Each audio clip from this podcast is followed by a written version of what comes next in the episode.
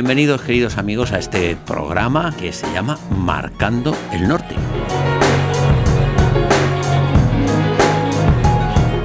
Porque hay cuatro puntos cardinales. El sur, el este, el oeste y el norte. Nosotros marcamos el norte. ¿Por qué? Porque somos cristianos. Amén.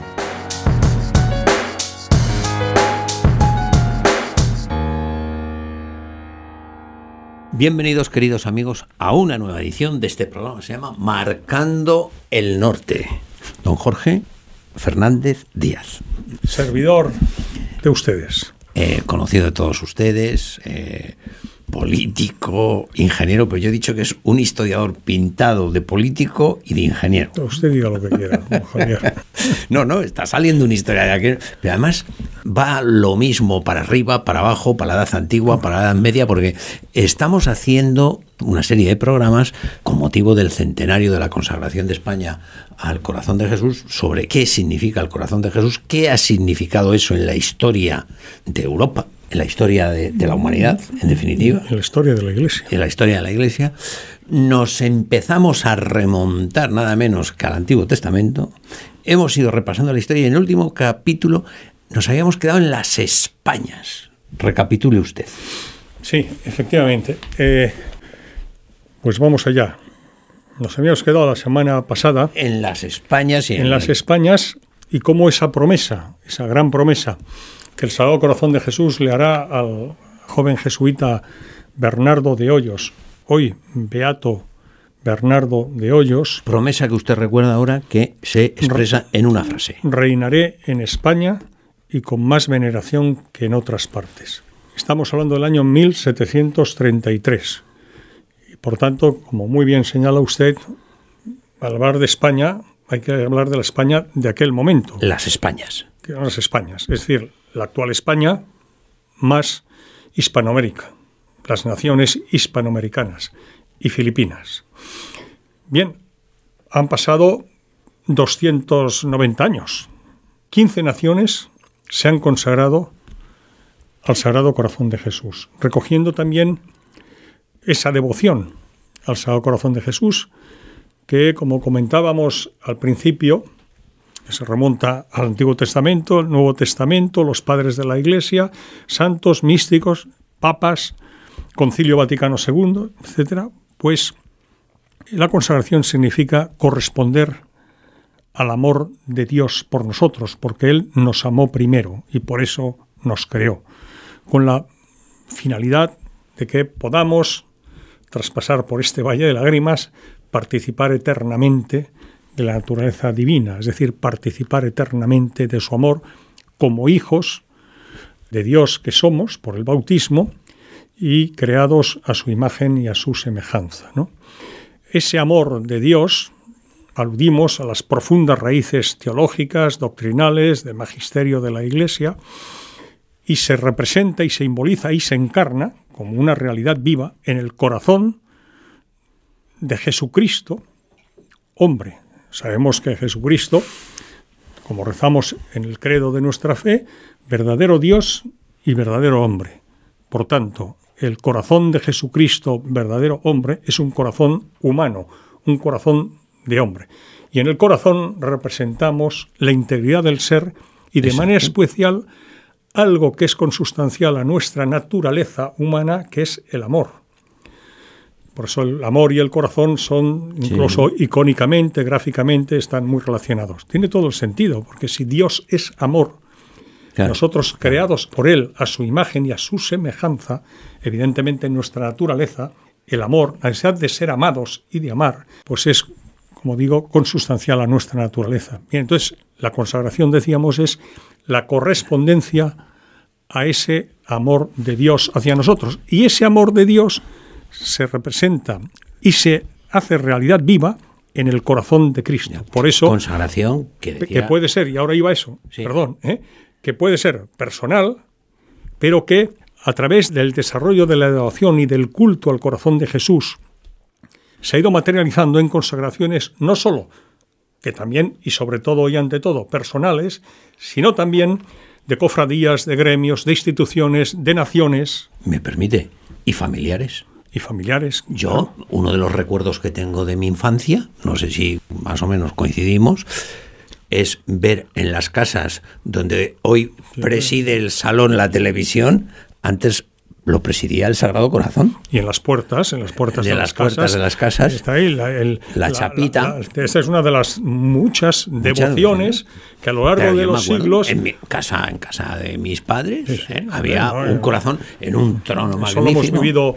Por tanto, a través del desarrollo de ese culto, de esa devoción al corazón de Jesús, la consagración personal, la consagración de instituciones, de familias, de gremios, de profesiones, de profesionales, bueno, y por bien eso recordar una cosa que dijo usted al principio. Yo creo que no pasa nada si la volvemos a recordar. Es decir, porque España lo- lo- la consagra el rey y no un obispo.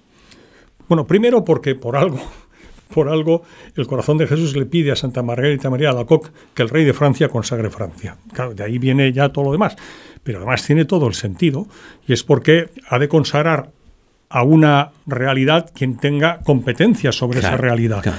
Y el competente sobre la realidad de una nación, de un país, de un Estado, pues es quien tiene la responsabilidad de ejercer el gobierno. Y eso, pues, lo representa la máxima autoridad del país. En una monarquía será el rey, en una república será el presidente de la república, Claro, como etcétera, fue ¿no? en Ecuador. ¿eh? Exactamente. Bueno, porque todos estos capítulos que hemos hecho hasta ahora, que ya van siendo unos cuantos, no son sino los precedentes para explicar la consagración de España en 1919 por Alfonso XIII. Pero entre la etapa que hemos dejado de las Españas y esa consagración hay una fase o un aspecto que además yo sé que usted tiene una especial vinculación, que es Barcelona, el Tibidabo, Don Bosco.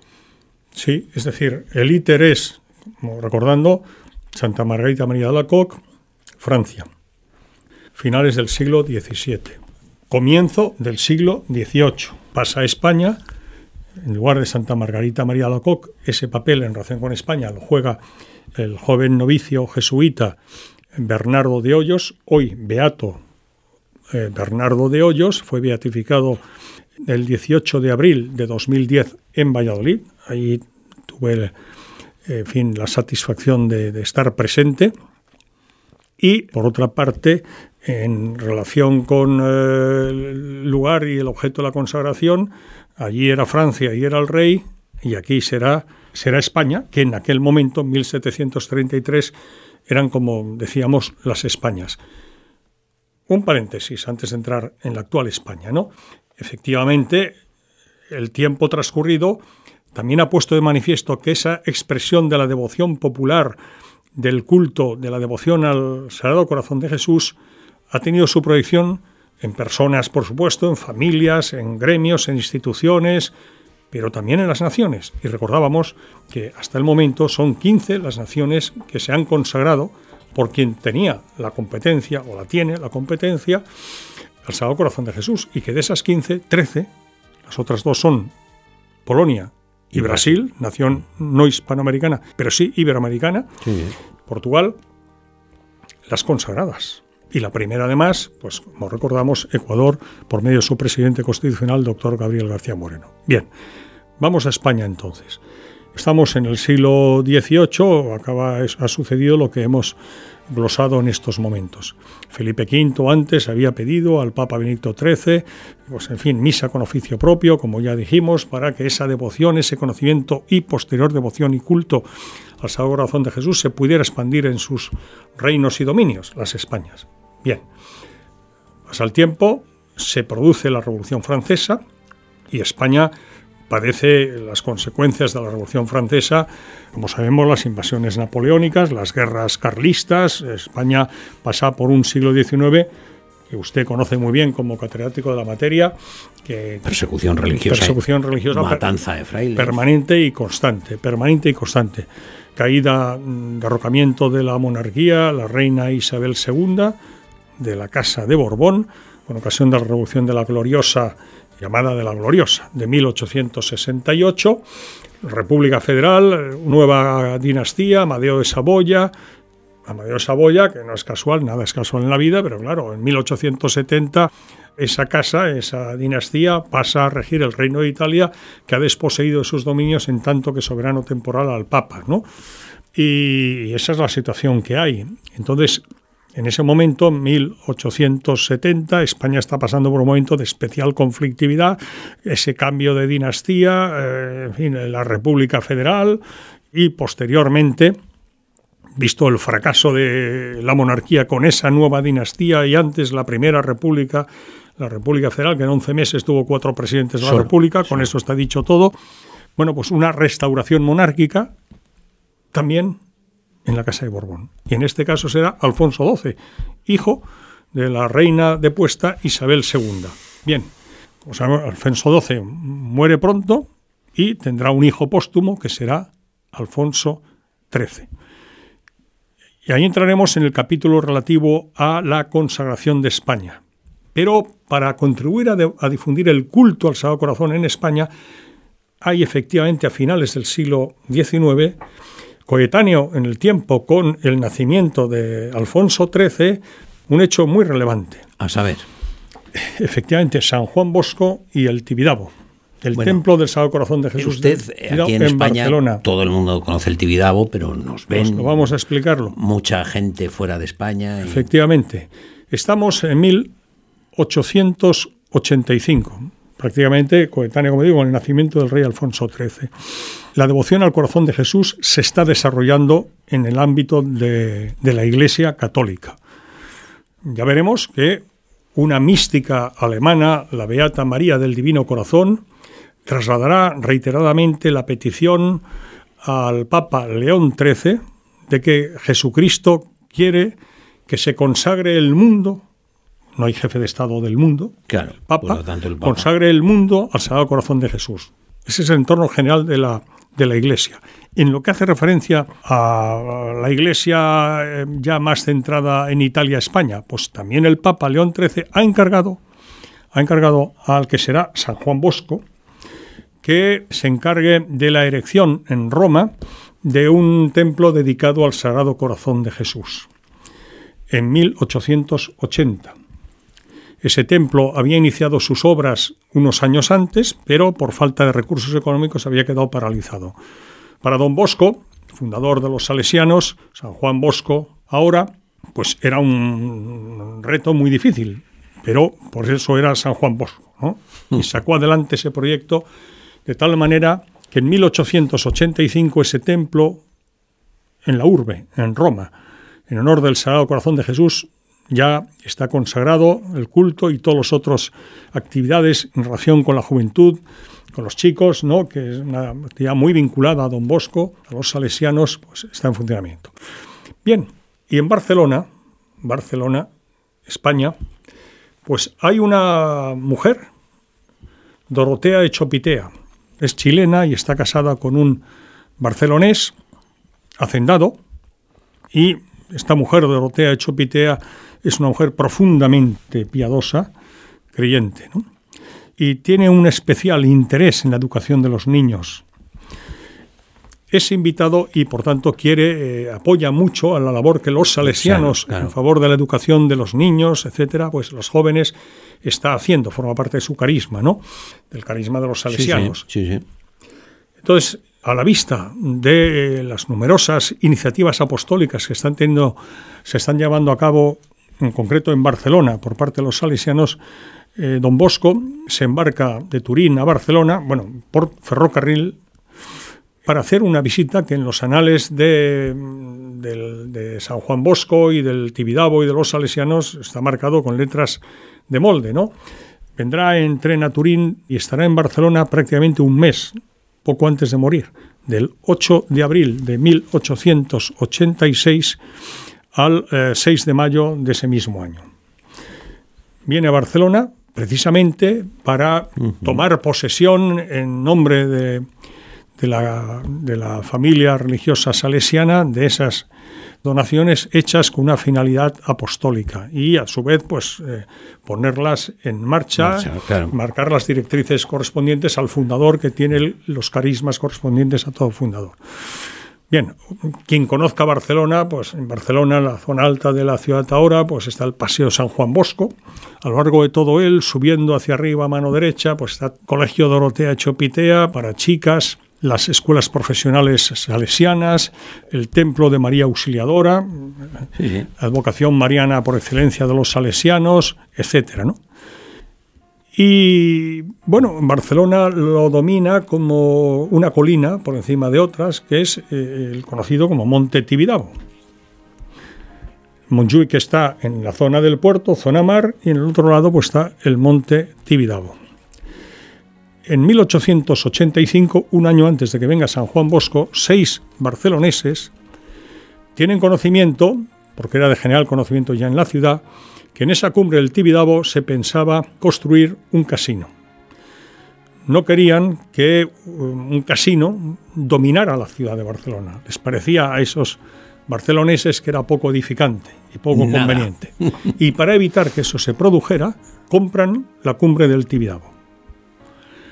Conocen que va a venir San Juan Bosco y quieren entregarle la escritura de propiedad de la cima del Tibidabo. Pasa lo siguiente. San Juan Bosco estaba lleno de celo apostólico por contribuir a la devoción del corazón de Jesús. Acababa de culminar Sí, sí, lo de Roma. lo de Roma, que le había encargado personalmente el, El Papa, Papa. León XIII. Y por tanto, ese celo apostólico parece razonable que también, ahora que iba a estar en una estancia prolongada, en prácticamente un mes en Sí, Barcelona, pues que eso también lo llevara dentro. Y sucede una cosa que, está, que es conocida, porque forma parte de la historia, que San Juan Bosco, cuando va en el tren de Turín a Barcelona, el 8 de abril de 1886, va escuchando el traqueteo del tren y a él en su corazón, lo narra él así, el eco que le hace es tibi dabo, tibi dabo, tibi dabo, que en latín es expresión en latín que significa en español te daré a ti, te daré a ti, tibi dabo, tibi Claro. dabo. Sí, sí. Y él narra como ante ese traqueteo del tren que le resuena en su corazón como una especie de locución interior, tibi dabo, te daré a ti, Señor le va diciendo, ¿qué me vas a dar, Señor? ¿Qué me vas a dar? Llega a Barcelona, hace todas esas eh, eh, cosas relativas a su condición de fundador salesiano y para hacerse cargo de todas esas donaciones para obras apostólicas magníficas, maravillosas los salesianos en Barcelona. Y el último día de estancia va a la Basílica de la Merced, patrona de Barcelona, pues para poner todas esas iniciativas apostólicas en manos de la Virgen y darle gracias a la Virgen de tantas y tantas iniciativas como hay. ¿no? Bien, y ese día, 6 de mayo de 1886, en la Basílica de la Merced de Barcelona, esos seis barceloneses Se han comprado el. que han comprado la cima del Tibidabo le hacen entrega. En el momento en que le hacen entrega de la cumbre, de los terrenos correspondientes a la cumbre del Tibidabo, a San Juan Bosco, todo esto está documentado y narrado, fueron parte de los Bonito, anales, ¿eh? Es un- es una cosa preciosa. Claro, oír lo de Tibidabo le evoca lo un mes, anterior, un mes antes cuando venía en el tren y Sí, le iba sí. resonando el traqueteo del tren, y entonces queda conmocionado, emocionado, y les dice a esos barceloneses que han de saber que son instrumentos de la divina providencia, ¿eh? Con esa actuación que han tenido generosa de comprar esa cumbre y tal. Y entonces Juan Bosco dice, en la cumbre del Tibidabo se edificará un templo consagrado al Sagrado Corazón de Jesús que dará mucha gloria a Dios. Debo decir una cosa, que además se llamaba Tibidabo porque los monjes jerónimos habían O estado sea, de ya tenía el nombre de. Sí, de- sí, de- sí, sí, ah, sí, sí, porque los monjes jerónimos estuvieron de misiones años antes en Barcelona. Por eso, una colina a más baja cota que el Tibidabo, que se llama el Monte Carmelo, pues eh, una avenida muy, muy conocida, muy importante en Barcelona es la avenida del Valle de Brón, es decir, nombres bíblicos. Subieron al Tibidabo y cuando subieron al Tibidabo, esto ya es una, es que leyenda, no, más que una leyenda ya es una tradición, ¿eh? porque es conocido, ¿no? Que eh, al contemplar desde la cumbre del Tibidabo la ciudad de Barcelona a sus pies, una gran urbe, y el mar, dijeron, si la- las tentaciones mesiánicas de Jesucristo narradas en los evangelios, cuando narra el evangelio la tentación mesiánica de Cristo en la que le lleva a lo alto de un monte y viendo todo lo que había, toda una gran ciudad a sus pies, le dijo, todo esto te daré a ti, Te Tibidabo, si postrándote me adoras. Y el Señor le dice, aparta Satanás, etcétera, ¿no? Entonces, al decir eso, bautizan como Monte Tibidabo. Y de ahí viene el nombre de Monte Tibidabo.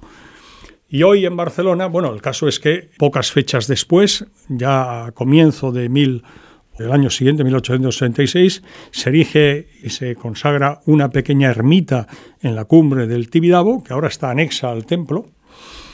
Y finalmente, pues, eh, en 1902 empezaron las obras. Hubo muchos eh, inconvenientes y contradicciones. Toda obra de Dios tiene la cruz, el sello de la cruz, en forma de oposición, contradicciones de todo Problemas, tipo, sí. problemas, etc. Bien, no iban a faltar aquí. Se superaron. Una, una no menor fue que se, iba, que se quería colocar un observatorio astronómico, el Observatorio Astronómico Fabra, que está ahora en una colina que está muy próxima al monte, a la denominada Monte Carmelo y, y cerquita de la cumbre del Tibidabo. ¿no? Todo se superó. En 1902 empezaron las obras. Hubo una gran destrucción con ocasión de la guerra civil y finalmente las obras del Templo del Sagrado Corazón de Jesús de Barcelona culminaron en 1961. 1961. Esa es una fecha muy significativa porque en el año 1961 se conmemoraban los 75 años de ese 1886 en el que hicieron donación a San Juan Bosco de la escritura de propiedad de esos terrenos y a su vez de otro evento que es el cincuentenario del Congreso Eucarístico Internacional que se celebró en Madrid en 1911. 11 y 50, 61, 86 y 75, también pues 1961. Ese Congreso Internacional Eucarístico de 1911 adoptó un voto final por el cual quisieron, se aprobó, y así es, y sigue siendo, que el Tibidabo fuera el Montmartre español, el Monte de Marte, es en París, es donde está el Sacré-Cœur, el Sacré-Cœur, el Sagrado Corazón. Bueno, pues por analogía, semejanza al Montmartre de París, el Tibidabo de Barcelona. Y entonces se decidió que el Tibidabo de Barcelona fuera templo expiatorio nacional. En Barcelona se había producido en la última semana del mes de julio de 1909, dos años antes, la conocida como Semana Trágica, con ocasión de la Guerra de África y tal, donde fueron, eh, en fin, la Semana Trágica, ultrajados y profanados numerosos templos, etcétera, etcétera, ¿no? Bueno, hoy el Monte Tibidabo de Barcelona, pues sigue siendo el templo expiatorio de España por mor de ese voto de 1911. Y en 1961, el Papa Juan XXIII, con ocasión de que, por esta efemérides que acabo de recordar, se celebró en el Tibidabo el primer Congreso Internacional sobre Culto al Sagrado Corazón, envió un mensaje y en ese mensaje decía, evocando, como empezamos el programa, la gran promesa al beato Bernardo de Hoyos de que reinaré en España, dice, hay tres templos en España, que son tres auténticos jalones de cumplimiento de esa gran promesa del Sagrado Corazón de Jesús. Y cita, la hoy Basílica de la Gran Promesa en Valladolid, el Cerro de los Ángeles y el Tibidabo. Magnífico. Y diré, Juan 23, hoy San Juan 23, siendo seminarista, se consagró al Sagrado Corazón de Jesús, pidiéndole la ayuda para no caer en ningún pecado venial consentido. Y en el año 54, antes de ser papa, Angelo Roncalli, cardenal Roncalli, patriarca de Venecia, celebró misa en la hoy Basílica de la Gran Promesa de Valladolid. Y eso lo dijo el Papa con ocasión de la inauguración del Templo Expiatorio Nacional del Sagrado Corazón de Jesús en el Monte Tibidabo de Barcelona. Pues muchísimas gracias, don Jorge. Hemos llegado al final, pero queda usted emplazado para en el próximo programa trasladarnos al Cerro de los Ángeles, que es Hemos hablado de la Gran Promesa, el templo, la Basílica, hoy Basílica de la Gran Promesa, ahora la Basílica del Tibidabo, y queda el cerro. Muchísimas gracias a ustedes también, queridos amigos, por haber estado con nosotros. Decirles que dentro de unos días nos podemos a trabajar para poderles ofrecer una nueva edición de este programa. Se llama Marcando el Norte.